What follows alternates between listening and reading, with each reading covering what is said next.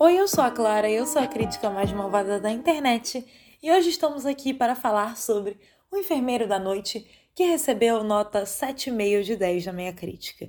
O filme foi dirigido pelo Tobias Lindome e roteirizado pela Christy Wilson Carnes, e ele reconta a história real do serial killer Charles Cullen através da perspectiva da sua colega de trabalho, Amy Logren.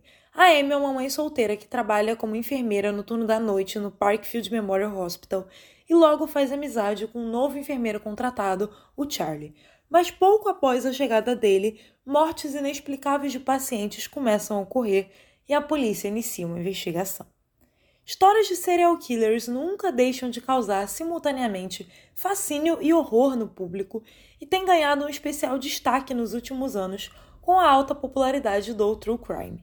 O Enfermeiro da Noite é a tentativa da Netflix de se aproveitar desse tema tão em alta, mas poderia ter ousado um pouco mais.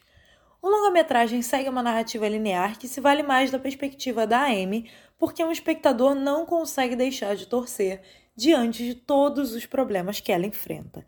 Ela é o contraponto para a figura do, do Charlie nessa narrativa, seja pela sua postura tão profissional e humana com os pacientes, como também por ser a Amy a chave para desvendar os crimes. A ótima performance da Jessica Chastain é o que faz a Amy ser tão simpatizável, enquanto Ed Redmayne interpreta o assassino Cullen, que varia entre o inicialmente amigável e o assustador, com muita naturalidade e competência. Os demais membros do elenco de apoio entregam boas atuações, mas sem nenhum grande destaque aqui. O filme acerta também ao fazer uma crítica ao sistema de saúde dos Estados Unidos cuja única preocupação é o lucro acima do bem-estar de seus funcionários e pacientes, sendo essa lógica o que realmente possibilitou que o Cullen ficasse impune por tanto tempo. Embora a narrativa seja o suficiente para fazer qualquer um sentir medo de hospital, falta alguma personalidade para a direção do Lindome, que não imprime nenhum traço realmente autoral aqui.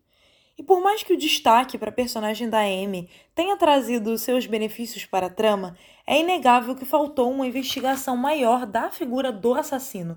A sensação final é de que o Cullen e os possíveis motivos dele poderiam ter sido muito mais explorados.